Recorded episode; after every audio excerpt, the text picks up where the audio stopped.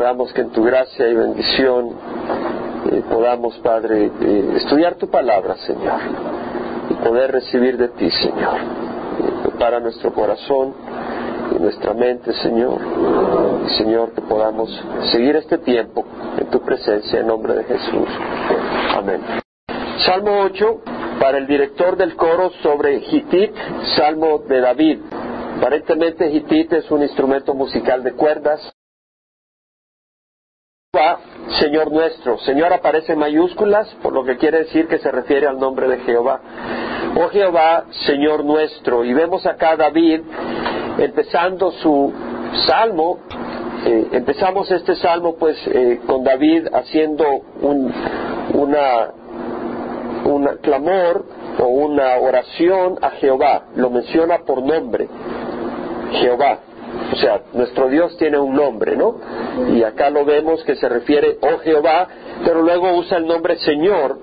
Eh, cuando aparece, como dije, en mayúsculas las letras, quiere decir que el, original es Jehová.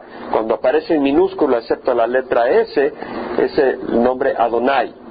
O sea, eh, Jehová y luego Señor. Ahora, la palabra Señor o Adón en el hebreo eh, quiere decir Señor, eh, mayordomo, la persona encargada de asuntos de una familia o de un hogar, eh, puede referirse al rey, al gobernador, a un padre como líder, como proveedor, como guía de su hogar, a un capitán del ejército, a un esposo, en el mismo sentido que un padre, eh, o referencia a Dios.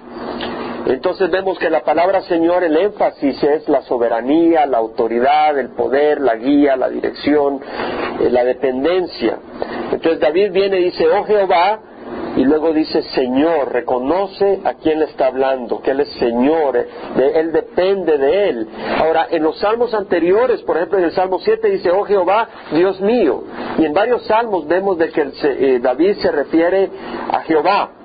¿Verdad? Pero en forma, Dios mío, pero acá en este salmo dice, oh Jehová, Señor nuestro.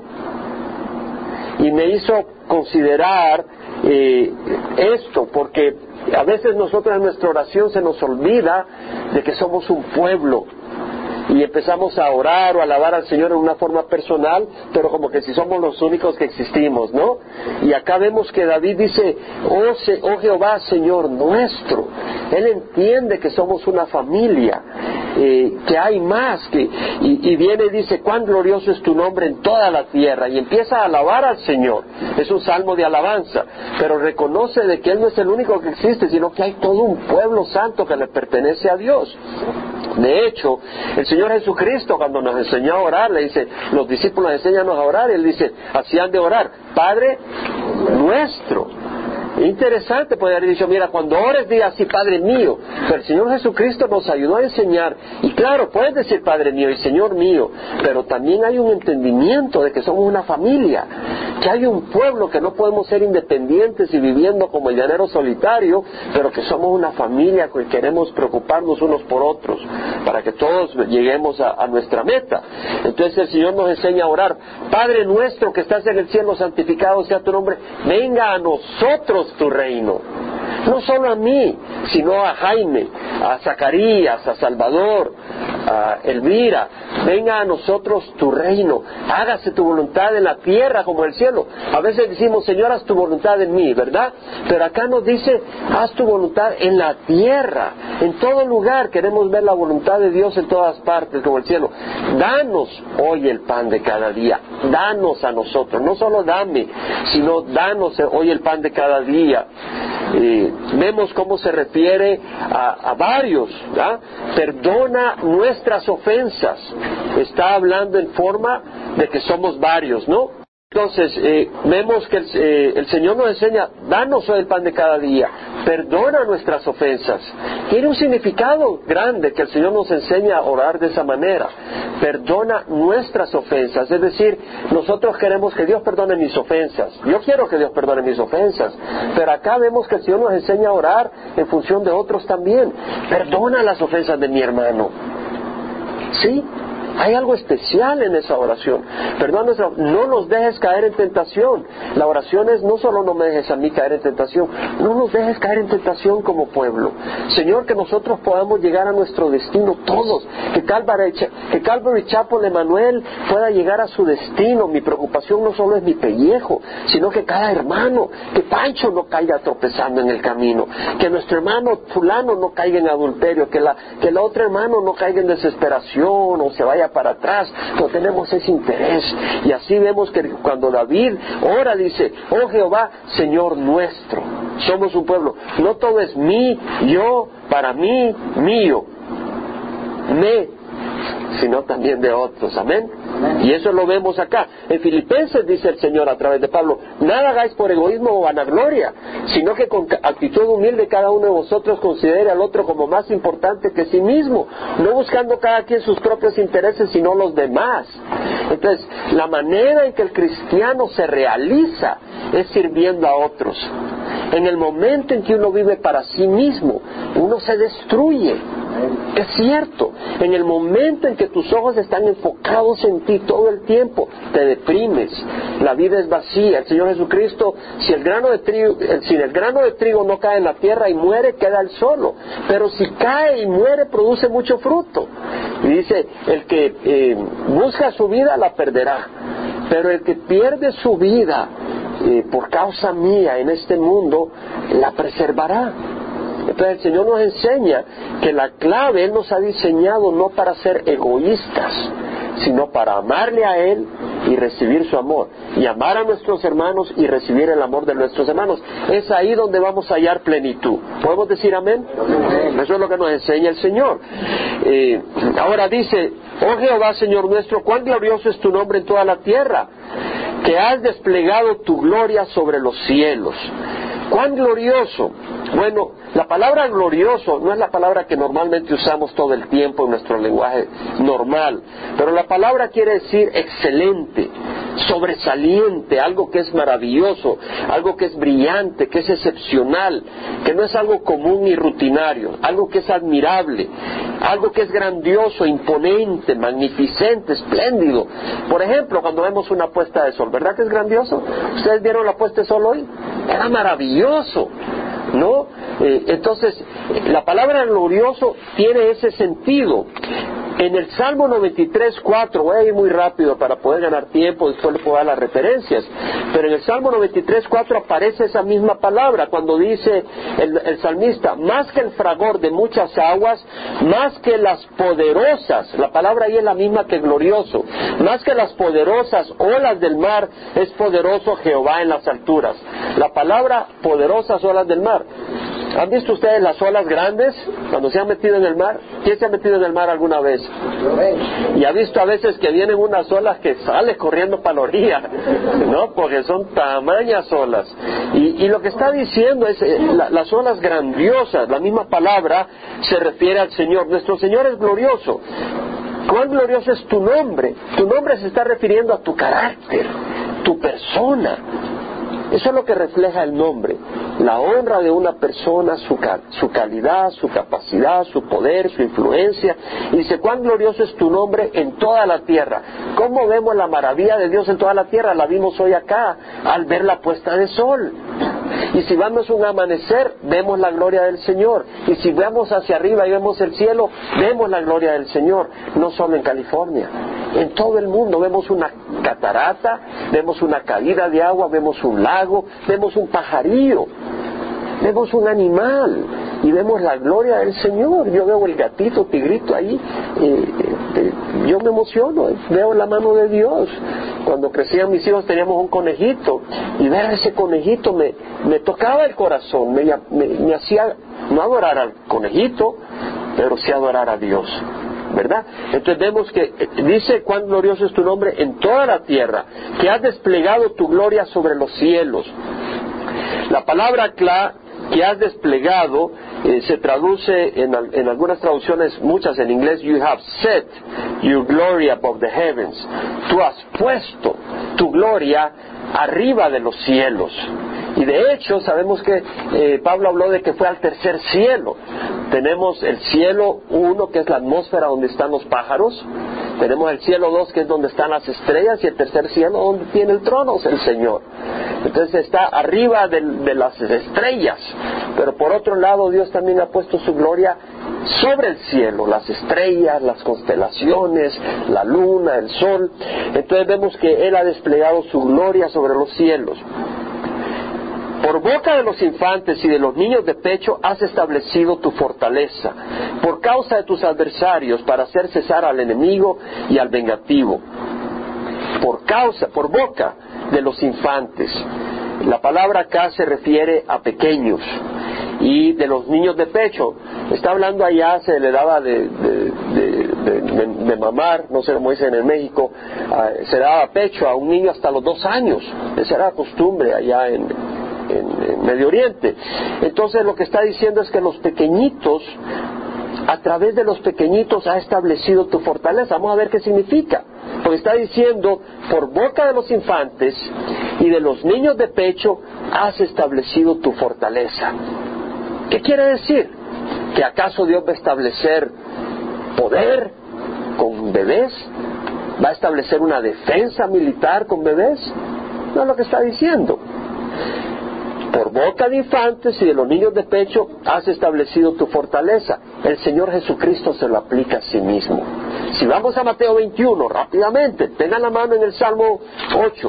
En Mateo 21, después de que Jesús entró el domingo de resurrección a Jerusalén, en el versículo 12 leemos que dice, entró Jesús en el templo y echó fuera a todos los que compraban y vendían en el templo y volcó la mesa de los cambistas y los asientos de los que vendían las palomas y les dijo, escrito está, mi casa será llamada casa de oración, pero vosotros la estáis haciendo cueva de ladrones. El Señor, al ver todo el comercio, como muchas iglesias hoy en día, que es puro comercio, entonces se ofendió y empezó a levantar las mesas y a tirar las mesas de los cambistas y las mesas de, los, de las palomas y donde tenían sus jaulas y todo a tirarlas, porque era negocio.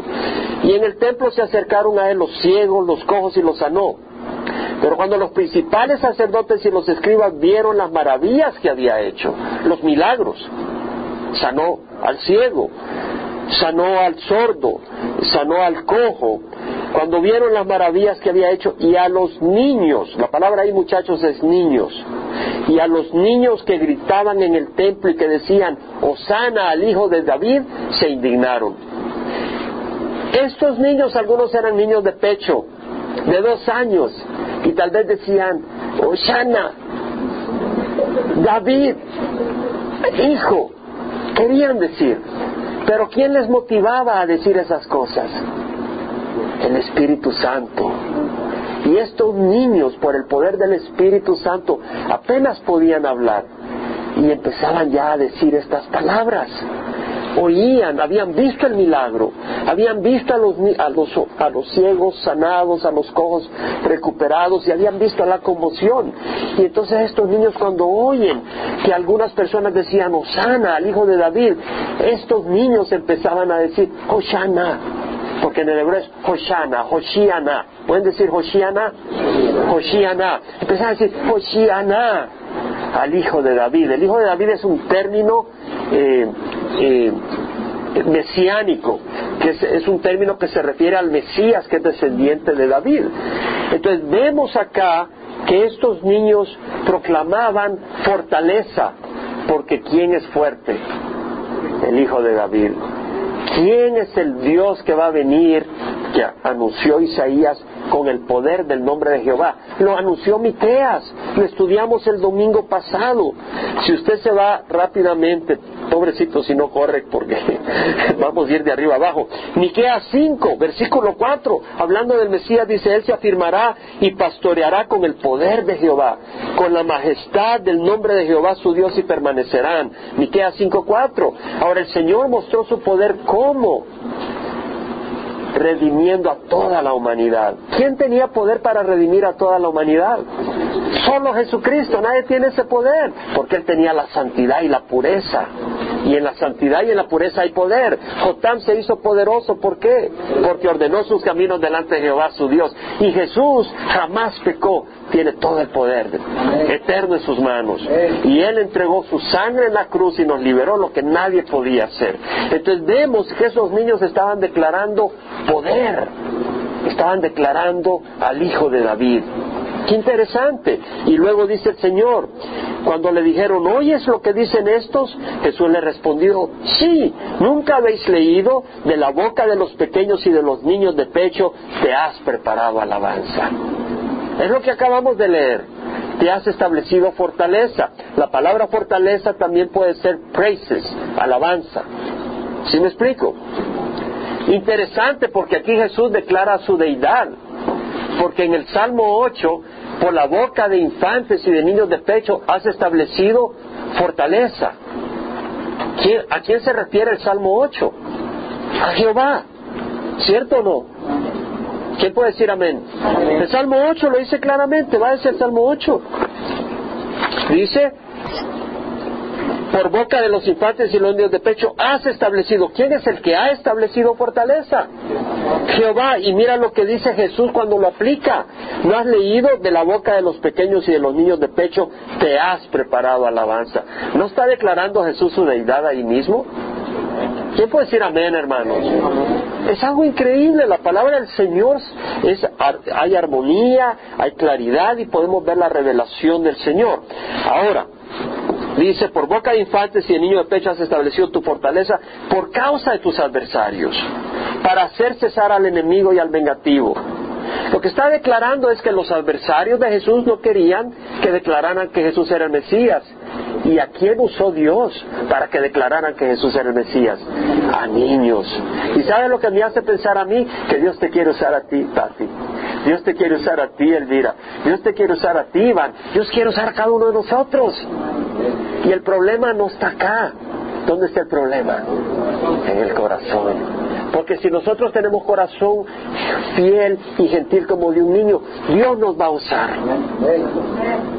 Dios nos va a usar. De hecho, podemos leer eso, Mateo 18, versículo 1 al 6, donde se le acercaron los discípulos de Jesús diciendo, ¿quién es entonces el mayor en el reino de los cielos? Y él llamando a un niño le puso en medio de ellos. Llama a un pequeñito y le dice, ven. Como que le hubiera dicho a Marcha, ven porque le había dicho a un, a, un pequeño de cinco años, ven también, a un pequeño.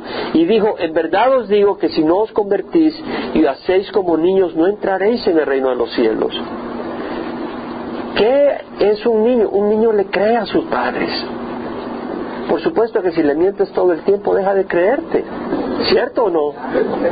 Pero la primera vez tú le empiezas a decir las cosas y lo creen. Y cómo hay gente que abusa de sus hijos diciéndole mentiras. ¿Cierto? Un niño todo lo cree. ¿A quién de usted? Yo me recuerdo cuando estaba pequeño me decían, duérmete o te va a salir el oso. Y, a temblar y a tratar de dormir, y no dormía de susto toda la noche, porque lo crees. ¿Cierto o no? No fueron mis padres los que me dijeron eso, pero fue otra gente que me dijo eso. ¿Cierto o no es cierto, hermanos? Entonces el niño cree y nosotros debemos de creerle a nuestro Dios. Entonces vemos que acá dice, así pues cualquiera que se humille como este niño, humille no quiere decir que se insulte, pero que reconozca que nosotros no tenemos el control, que nosotros no tenemos el poder, que, que no depende de nosotros, sino que depende de Dios. Un niño sabe que no depende de él que haya comida en la mesa.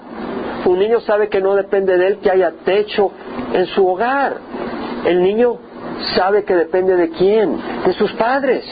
Y nosotros padres debemos de saber que depende de quién, de Dios, de Dios. Y si sabemos que depende de Dios, no vamos a robar, sino que vamos a buscar a Dios, vamos a pedir a Dios. Y si sabemos que algo no nos lo da Dios es porque no nos conviene. Entonces vemos, dice, el que recibe a un niño como este, en mi nombre, a mí me recibe. Qué cosa más tremenda. Qué cosa más tremenda. El que recibe a un niño como este en mi nombre, cuando nosotros empezamos a caminar con la suavidad espiritual que Dios quiere, somos como un niño. Y el Señor dice, no me lo toques, porque es mi niño, es mi hijo, no me lo toques. Amén. Ahora, vemos que luego dice, por causa de tus adversarios, para hacer cesar al enemigo y al vengativo. Un momento, ¿por qué tiene Dios adversarios? ¿Por qué tiene Dios enemigos? ¿Quién creó el universo? Dios. ¿Quién creó al demonio? Dios, pero no lo creó como un demonio. Dios creó todo bueno. Pero vemos de que en algún momento determinado Lucifer se rebeló. Y uno dice, ¿por qué se rebeló Lucifer? ¿Por qué se rebelaron los demonios? ¿Quién ha pensado en eso alguna vez? Pueden caber esa pregunta, ¿cierto? Porque en el momento en que tú tengas la respuesta estás justificando que él tenía razón para rebelarse. ¿Cierto? En el momento que digas se reveló por tal razón, ya le estás dando la razón. Yo no tengo ninguna razón para pensar por qué existe el mal. Sé que Dios ha creado al ser humano y a los ángeles con libertad. Y los ángeles tuvieron la libertad de seguir a Dios o de rebelarse contra Dios. Y si vamos a Isaías rápidamente, capítulo 14, leemos que cuando hace referencia a Isaías a Babilonia como el enemigo de Israel y a ese enemigo que viene a destruir a su pueblo, hace una alegoría y se pasa de Babilonia a hablar de Satanás. Y dice en el versículo 12, ¿cómo has caído del cielo, oh lucero de la mañana?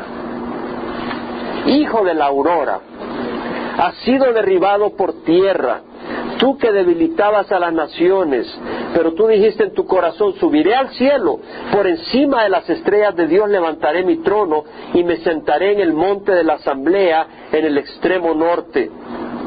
Subiré sobre las alturas de las nubes, me haré semejante al Altísimo. Me haré semejante al Altísimo. Sin embargo, ha sido derribado al Seol, a lo más remoto del abismo. ¿Qué es lo que hizo Lucifer? Dijo, quiero ser como Dios. Quiero recibir la honra que le corresponde a Dios. En Ezequiel, capítulo 28, leemos una vez más la posición de Lucifer. Versículo 11, versículo 12 dice, así dice el Señor Jehová, tú eras el sello de la perfección, lleno de sabiduría y perfecto en hermosura. En el Edén estabas en el huerto de Dios.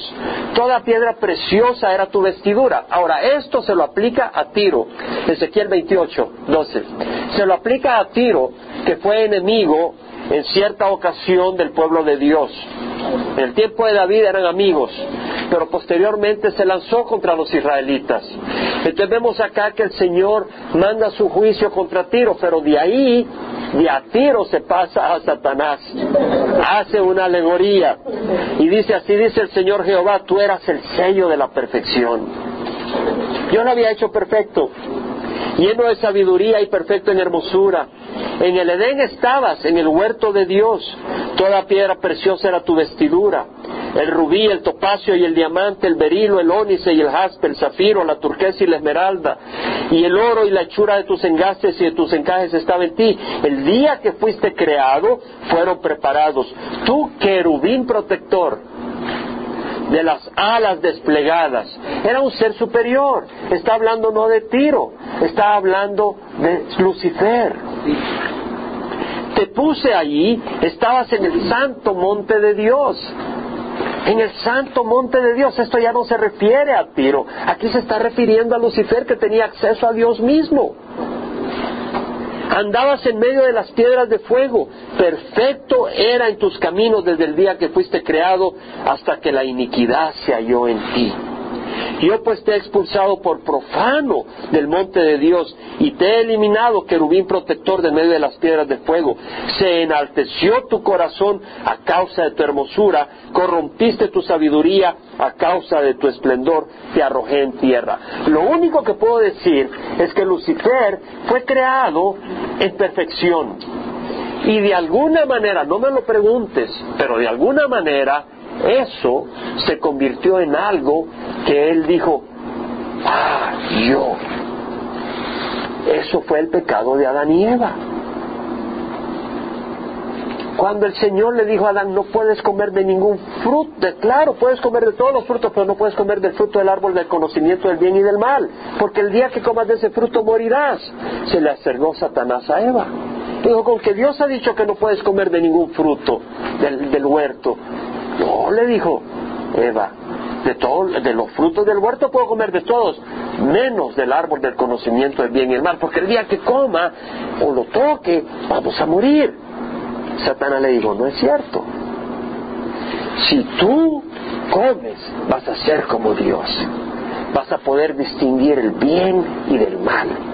Y Eva vio el fruto, le pareció agradable, tuvo deseos de comerlo y quiso ser como Dios, reconociendo el bien del mal. Quiso ser como Dios. ¿Cierto? ¿Quién de nosotros es como Dios? Nadie. Y a veces queremos ser como Dios. Si yo no entiendo esto, arrogantemente descartamos las cosas de Dios. ¿Cierto? No puede ser así. Tenemos que reconocer que somos creación de Dios. Y hay muchas cosas que la Biblia nos enseña y que podemos aceptar y entender. Pero hay cosas que no entendemos. Yo no puedo entender por qué Lucifer se rebeló contra Dios. Pero ¿quién de nosotros no ha pecado? y no tiene lógica a veces para la manera en que ha pecado. ¿Cuántas veces uno se ve en el lodo y uno dice, ¿y por qué? ¿Cierto? Pero lo único que podemos entender es que Dios nos ha ofrecido el camino de vida. Y Dios nos ha ofrecido palabra de vida. Y que no nos conviene ser enemigos de Dios, porque Él es bueno, Él es luz, Él es salud, Él es esperanza, Él es vida eterna. Entonces vemos acá en el Salmo que dice, cuando veo tus cielos, obra de tus dedos, la luna y las estrellas que tú has establecido, digo, ¿qué es el hombre para que de él te acuerdes?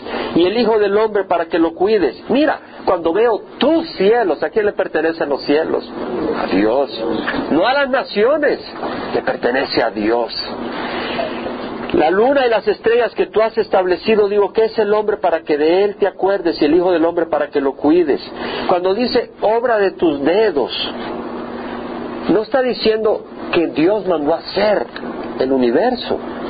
Él lo hizo. Claro, Dios es espíritu y no tiene dedos, pero está diciendo cuando tú vienes y con tus dedos agarras el barro y haces una vasija, tú dices, yo lo hice.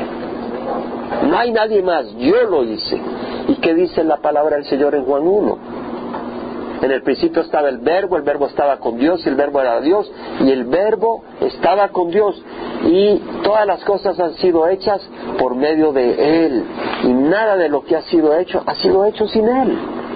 Jesús es el que ha creado todo, Dios es el que ha creado, no es resultado de accidente. Cuando veo tus cielos, obra de tus dedos, la luna y las estrellas que tú has establecido, no es accidente, tú has establecido habla de, un plan, de un propósito. Digo, ¿qué es el hombre para que de él te acuerdes?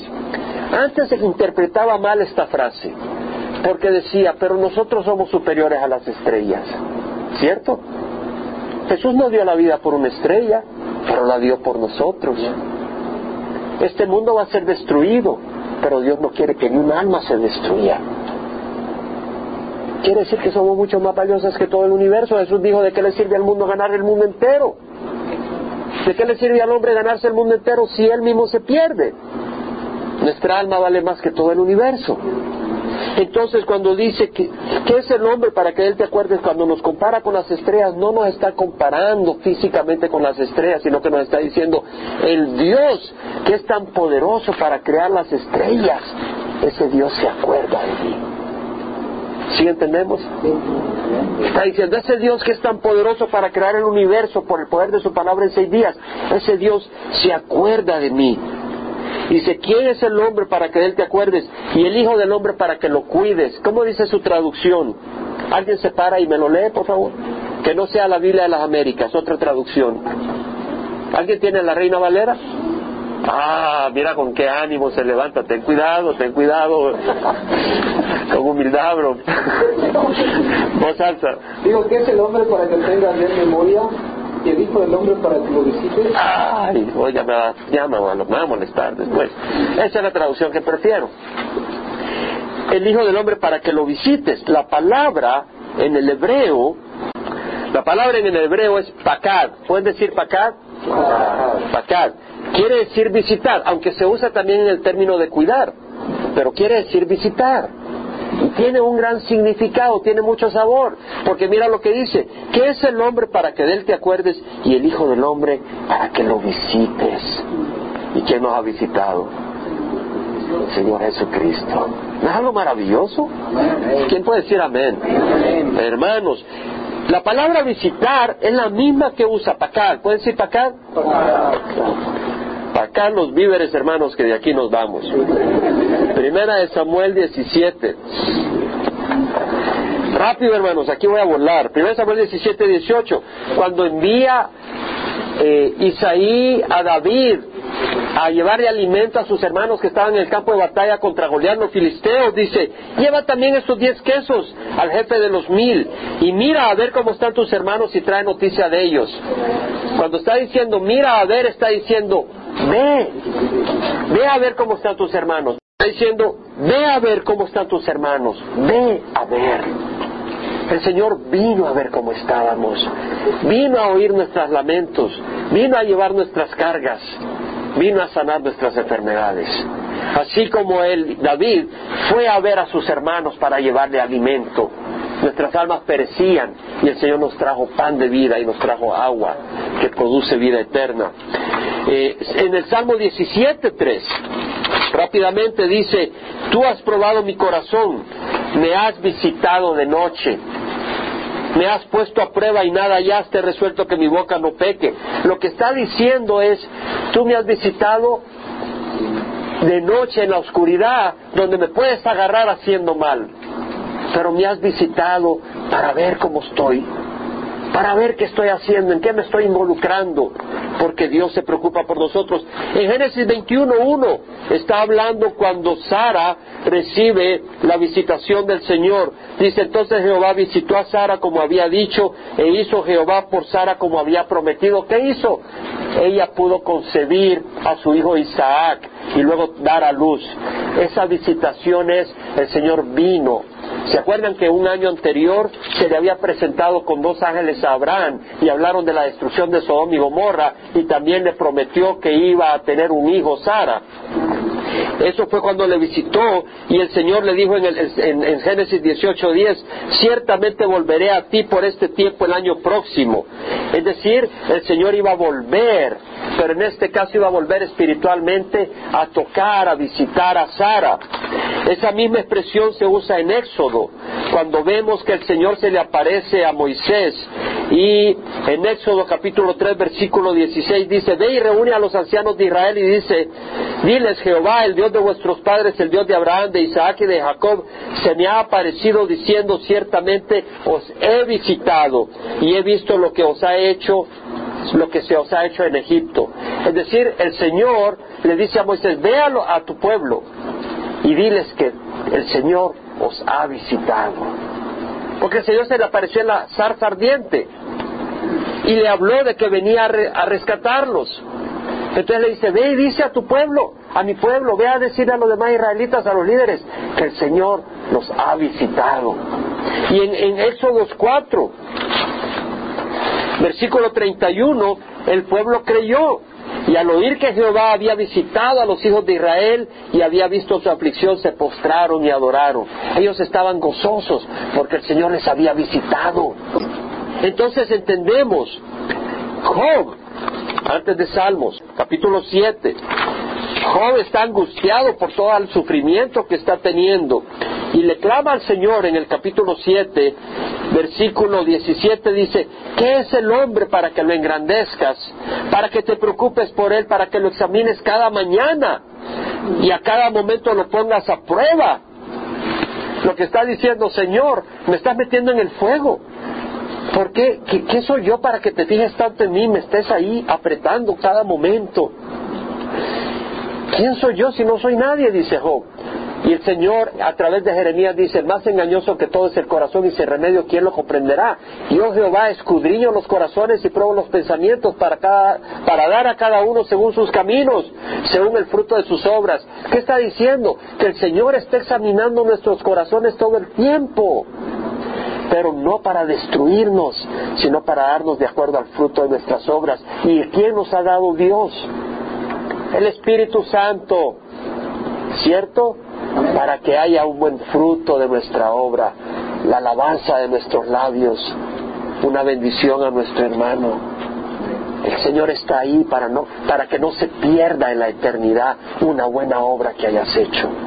Y para que cuando hayas hecho algo malo, para eso envió a su Hijo, para sanarnos y limpiarnos. Y ha enviado su Espíritu para corregirnos y convencernos de pecado. Ese es el Dios que nos ha visitado. Amén. Ese es el Dios que nos ha visitado. Entonces, eh, en, en, Juan 1, 1 al 3 dice, en el principio estaba el verbo, el verbo estaba con Dios, el verbo era Dios. Él estaba en el principio con Dios. Todas las cosas han sido hechas por medio de Él y sin Él nada de lo que ha sido hecho ha sido hecho. Y el verbo se hizo carne y habitó entre nosotros, Juan 1.14. Y nosotros hemos visto su gloria, la gloria como el unigénito del Padre, lleno de gracia y de verdad. Jesús vino con gracia, con favor, y vino con luz y con verdad. Ese es el Señor Jesucristo. En Hebreos, capítulo 1, tenemos de esa visita que hizo el Señor. Dice Dios, habiendo hablado hace mucho tiempo, en muchas ocasiones y de muchas maneras por medio de los profetas, a los padres, Dios habiendo hablado por mucho tiempo, en muchas ocasiones, de distintas maneras, hasta por medio de una mula, Balaam. ¿Cierto? De muchas maneras. A los padres, por medio de los profetas, en estos últimos días nos ha hablado por medio de su Hijo Jesucristo, a quien constituyó heredero de todas las cosas, por medio de quien también hizo el universo. Es Jesús quien hizo el universo. Y vemos que acá está diciendo que nos ha hablado por medio de quién? De su Hijo. Dios mandó a su Hijo. ¿Para qué quieres oír a otra persona? Oímos a su Hijo Jesucristo. ¿Sí me explico? Hay personas que van a buscar a un santo, a una santa, busca a Jesucristo. Dios envía a su Hijo Jesucristo. Y la Biblia dice que Él está con nosotros hasta el fin de los tiempos. Entonces vemos que Dios ha enviado a su Hijo Jesucristo. Y en primera de Juan 1, Juan hace referencia a este que vino a visitarnos y dice lo que existía desde el principio lo que hemos oído, lo que nuestros ojos han visto, lo que hemos contemplado, lo que hemos palpado con nuestras manos acerca del verbo de vida. Pues la vida fue manifestada y nosotros la hemos visto y damos testimonio y os anunciamos la vida eterna. Amigo, un ángel no es la vida eterna. Jesús es la vida eterna. Dios dijo, este es el testimonio que Dios nos ha dado la vida. El que tiene al Hijo tiene la vida y el que Dios nos ha dado vida eterna, el que tiene al Hijo tiene la vida y el que no tiene al Hijo no tiene la vida. Jesús es vida eterna. Entonces la única manera de tener vida eterna es teniéndote a Jesús en tu corazón, sosteniéndote y dándote vida. Porque nadie puede tener vida eterna. Jesús es vida eterna. Para tener vida eterna tienes que tener a Jesús, que es la vida eterna. Amén. Entonces vemos acá que dice, la vida fue manifestada y nosotros la hemos visto y damos testimonio y anunciamos la vida eterna, la cual estaba con el Padre y se nos manifestó. Vemos que dice lo que existía desde el principio, no dice lo que fue creado al principio. Jesús ha existido siempre. Lo que hemos visto y oído proclamamos también a vosotros. Luego dice, le has hecho un poco menor que los ángeles y lo coronas de gloria y majestad. El hombre es menor que los ángeles en gloria, ahorita, ¿no? Un ángel mata 185 mil soldados asirios. Nosotros no podemos en la noche matar 185 mil soldados asirios. Es decir, eh, Dios lo hizo al hombre un poco menor que los ángeles. Sin embargo, en Hebreos leemos que los ángeles son espíritus ministradores por aquellos que van a heredar la salvación. Dios ha enviado los ángeles para ministrarnos a nosotros. Ahora, no le pidas al ángel, pídele al Señor, porque los ángeles no reciben instrucciones de nosotros. Yo me recuerdo, ángel de mi guarda, dulce compañía, no me desampare ni de noche ni de día. Mi amigo, el ángel no te escucha a ti, escucha a Dios. Él no recibe órdenes de nosotros, sino de Dios. Entonces, eh, vemos que eh, nos ha hecho poco, pero la Biblia dice en Primera de Corintios, versículos, capítulo 6, que vamos a juzgar al, al mundo en el futuro. Y vamos a juzgar ángeles. Vamos a gobernar el mundo con el Señor, a eso se refiere. Y que vamos a juzgar ángeles, vamos a gobernar ángeles. Ahorita somos menos que los ángeles, pero cuando recibamos un cuerpo glorificado y estemos la- con el Señor, pura, pura, pura vida. ¿Estamos? Entonces vemos que dice eso. Ahora luego dice, tú le haces el señorear sobre las obras de tus manos. Todo lo has puesto bajo sus pies. El Señor puso el universo bajo las manos de quién? De Adán y Eva. De- al principio fue de Adán y Eva. Váyase a Génesis. A Génesis le dijo, todo esto te lo pongo, está bajo tu mano, bajo tu mando, pero no para destruirlo, no para llenarlo de contaminación por la codicia y la avaricia, no para hacer sufrir a los animalitos, porque Dios creó esos animalitos con amor y, y ternura, para que guardemos su creación con amor y la manejemos y la administremos bien, pero el hombre su codicia y avaricia ha traído destrucción. Entonces el hombre entregó ese mundo a las manos de quién? De Satanás. Y el Señor lo tuvo que comprar de regreso. Y ahora ese mundo está en los pies, bajo los pies y el mandamiento de quién? De Jesucristo. Ahora está en manos de Jesucristo. Y el Señor Jesucristo en el libro de Hebreos hace referencia a esto. Luego dice, Tú le haces señorear sobre las obras de tus manos, todo lo has puesto bajo sus pies, ovejas y bueyes, todos ellos y también las bestias del campo, las aves de los cielos y los peces del mar, cuanto atraviesa las sendas de los mares. Hubo un científico que cuando leyó esta frase, atraviesa la senda de los mares, dijo, tiene que haber caminos en los mares.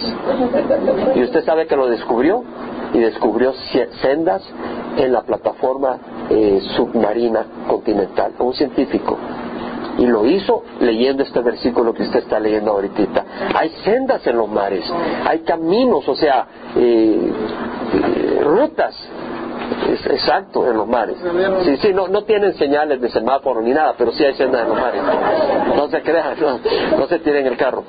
Oh Jehová, Señor nuestro, cuán glorioso es tu nombre en toda la tierra. El pueblo de Dios dice, amén.